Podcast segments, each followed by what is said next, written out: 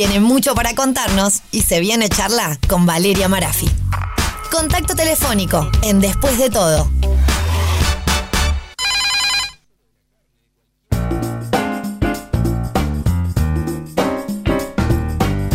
Bueno, y cuando pasan 14 minutos de las 22, este, les quiero confesar que yo sigo un poco con este tema de la curiosidad, de hacer un poco de ping-pong y de análisis, análisis de cómo está cambiando la sociedad en cuanto a la imposición o naturalización de los parámetros de belleza, de la estética, de la autoestima, de la devolución del espejo por nosotros, por el resto, por lo que decidas, ¿no? O sea, por porque bueno, las redes sociales nos hacen más exigentes con nosotros mismos, más allá de la devolución del espejo, ahora tenés la devolución de esa foto, de esa historia, de ese video, de ese reel. Y, pensando un poco en esos cambios, empezando a ver tantos cuerpos ahora en verano y, y que empiezo a decir, bueno, a ver, panzas chatas, colas levantadas, lolas que para mí, por ejemplo, han cambiado y antes eran aquellos este, platillos voladores y ahora me parece que son más naturales, pero ahí tampoco sé si es que se naturalizó y yo me acostumbré en ojo o, cambiaron el tipo de prótesis y, modos en que las mujeres usan su pechonalidad. Bueno, tantas cosas que dije, ¿yo a quién le puedo preguntar? Y al número uno, a la referencia de cabecera, Gustavo Mantrana, cirujano plástico en el que, por el cual pongo manos en el fuego. ¿Cómo estás, querido Gustavo? Querida Vale, muy buenas noches, espero que estés muy bien. Dije mucho, ¿no? ¿Cómo? Dije mucho, tiré muchas ideas para ir con vos a decir, bueno, ¿cómo lo desglosamos? Exactamente, yo creo que, que diste en un punto clave hoy en día y abriste bastante el paraguas sobre, todo lo que es los parámetros de o los cánones de belleza actuales, ¿no? Eh, yo creo que una de, las cosas más importantes que, mencionaste en cuanto a la cirugía de mama es cómo ha ido evolucionando en el tiempo, ¿no?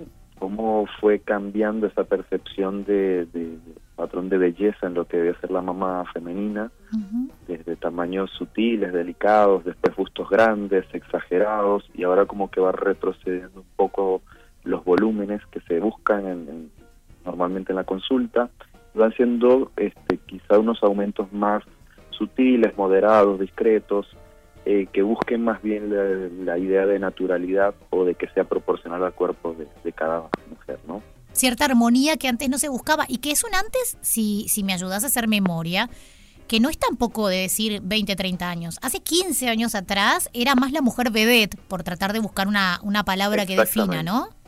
Exactamente. Sí, sin duda que eh, hace unos años atrás, no, no, tenemos que remontarnos tan lejos, eh, la consulta lo que se veía o se buscaba era sobre todo más hacia las latitudes norte de Sudamérica, era aumentos de volumen bastante notorios, ¿no? Es, es decir, era muy común que la paciente llegara a la consulta y dijera, bueno, ya que me voy a operar, que se note, o que sea, que sea un instante grande, que sea un escote muy notorio y marcado, eh, y ahora eso ha ido cambiando un poco. No quiere decir que haya desaparecido, porque hoy en día hay para todos los gustos, ¿no? Hay pacientes que todavía siguen pidiéndose en la consulta, pero creo que es mucho más frecuente el tipo de paciente que dice, yo vengo buscando algo que con una apariencia natural, es decir, la vida no me favoreció, no así prácticamente sin nada, y hoy en día me gustaría tener una mamá que, que, hubiese sido la ideal con la que hubiese nacido, es una mamá que esté acorde a mi cuerpo, que se vea con, una apariencia muy natural. En este caso estamos pensando a quien no tiene y, quiere tener, independientemente del, del, tamaño final o la elección que hagan, que es un mano a mano con ustedes, con los cirujanos. Digo, para mí, siempre que hablo con personas que van a acceder, yo he confesado más de una vez que tengo prótesis mamaria, por lo cual no, no tengo ningún problema en repetirlo al aire. Eh, a mí me costó muchísimo, no te conocía en esa época, si no me hubiese entregado a ti y a tu equipo maravilloso, porque está Janet, bueno, ni, ni hablar de lo que es tu equipo. escuchando ahora en la radio.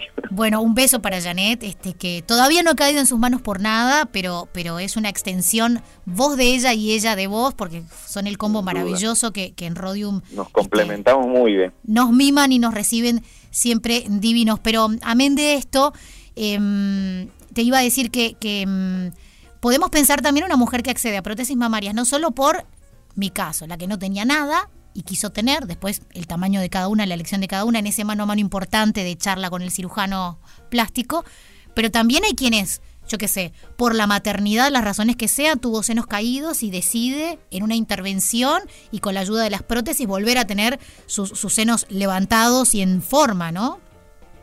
Exactamente, sí.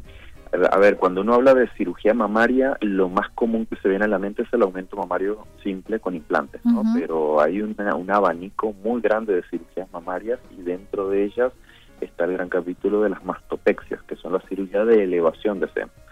Y la causa más común y frecuente es no solo el adelgazamiento masivo, sino de poslactancia los cambios hormonales y anatómicos y fisiológicos que sufre la mama durante ese proceso hace que haya una distinción, una caída, que después esos cambios estéticos no agraden mucho a la nueva madre, ¿no? Entonces, eh, ahí en la cirugía lo que se busca es no solamente mejorar el volumen, sino la forma y posición principalmente. Y puede estar asociado o no a un implante mamario. Es decir, se puede realizar una cirugía de mastopexia sin implantes. ¿bien? Eh, ahora, en el caso del aumento mamario, que es como mencionabas bien, en pacientes que tienen muy poca mama y desean aumentar el volumen, ya puede ser con implante mamario o con grasa propia, que hoy en día ha habido un incremento muy grande de la cirugía de aumento de mama con grasa propia. Yo estuve revisando unas estadísticas de la Asociación Internacional de Cirujanos Plásticos Estéticos y hubo un, casi un 50% en las cirugías de mama realizadas Estados Unidos es, asociaron grasa. Mira.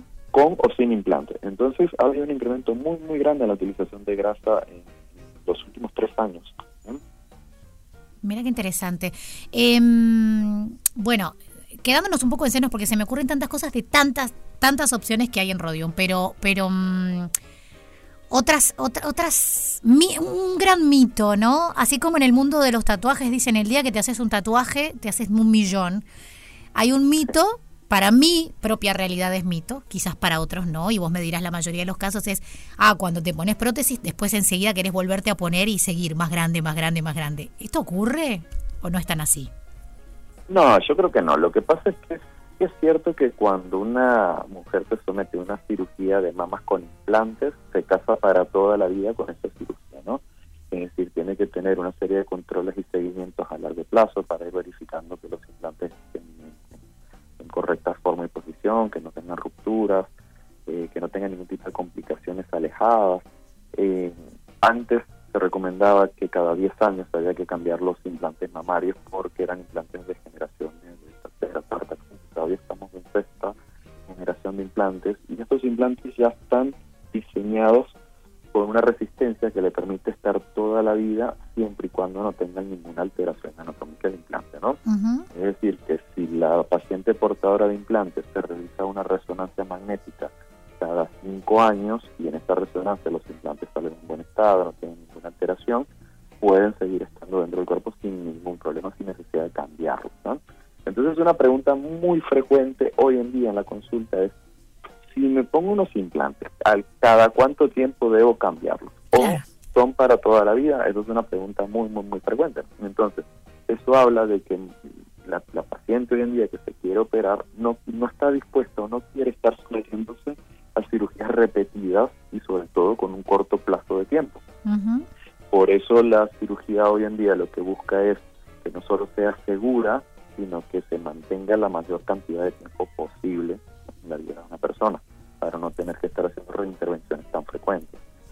Siempre hay en toda cirugía este una estética de riesgo de complicaciones. Eso es lo que uno busca siempre, que todos los riesgos de complicaciones sean los más bajos posibles. Claro. Hay un montón de mecanismos que tenemos para ayudar a que los riesgos sean los más bajos. Y habrá riesgos inherentes a cada persona, a cada paciente, que pueden hacer que sean un poco más elevados.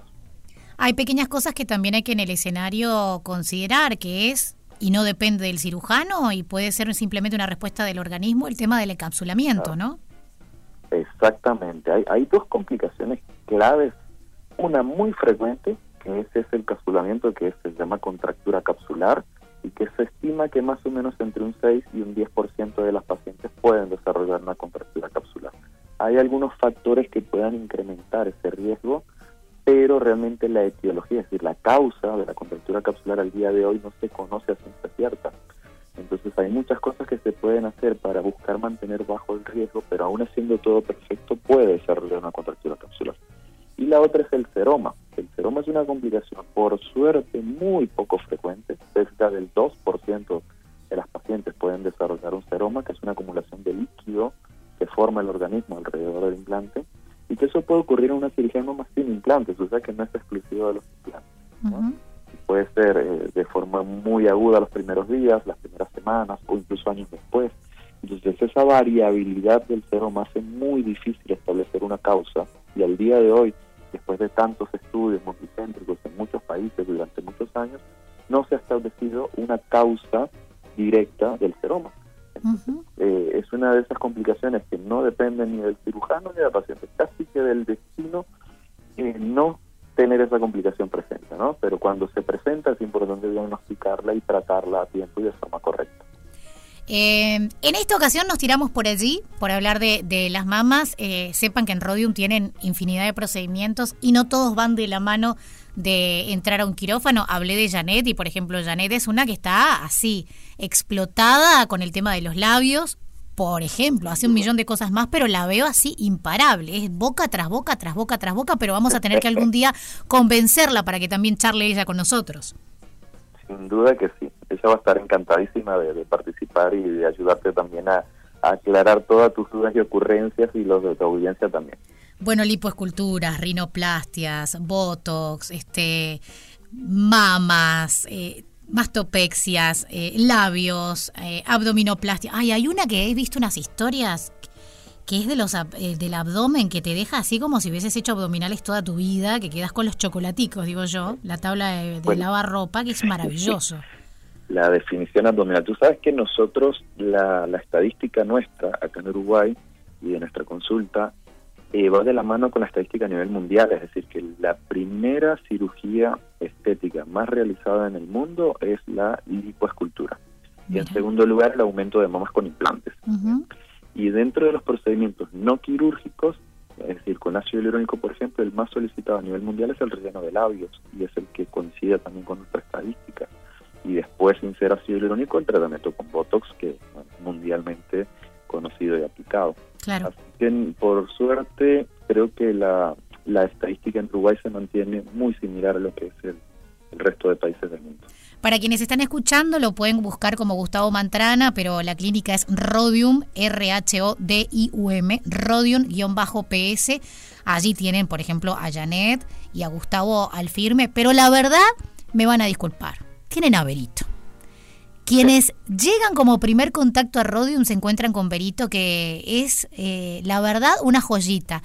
Es la que tiene comunicación permanente con todos nosotros cuando queremos acceder a una consulta con cualquiera de los dos médicos especialistas. Es quien está detrás de recordarte qué cositas tenés que llevar a la consulta, qué cositas tenés que tener presente después. Así que la verdad, un beso también para Vero, que es una divina.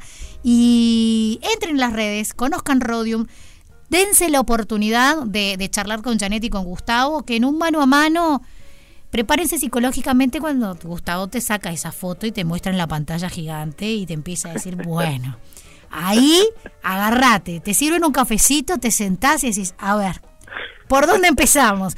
Pero bueno, es parte de, uno va para eso y qué lindo que un especialista pueda decirte, a ver, bueno, yo recomendaría y, y no que uno mira lo que pasa en el mundo de las redes sociales y dice quiero llegar a esto y te lo hacen sin ningún tipo de, códigos en el medio. Así que por eso yo los recomiendo siempre. Gracias por a esta hora de la noche un martes este tomarte este tiempito para nosotros, Gustavo.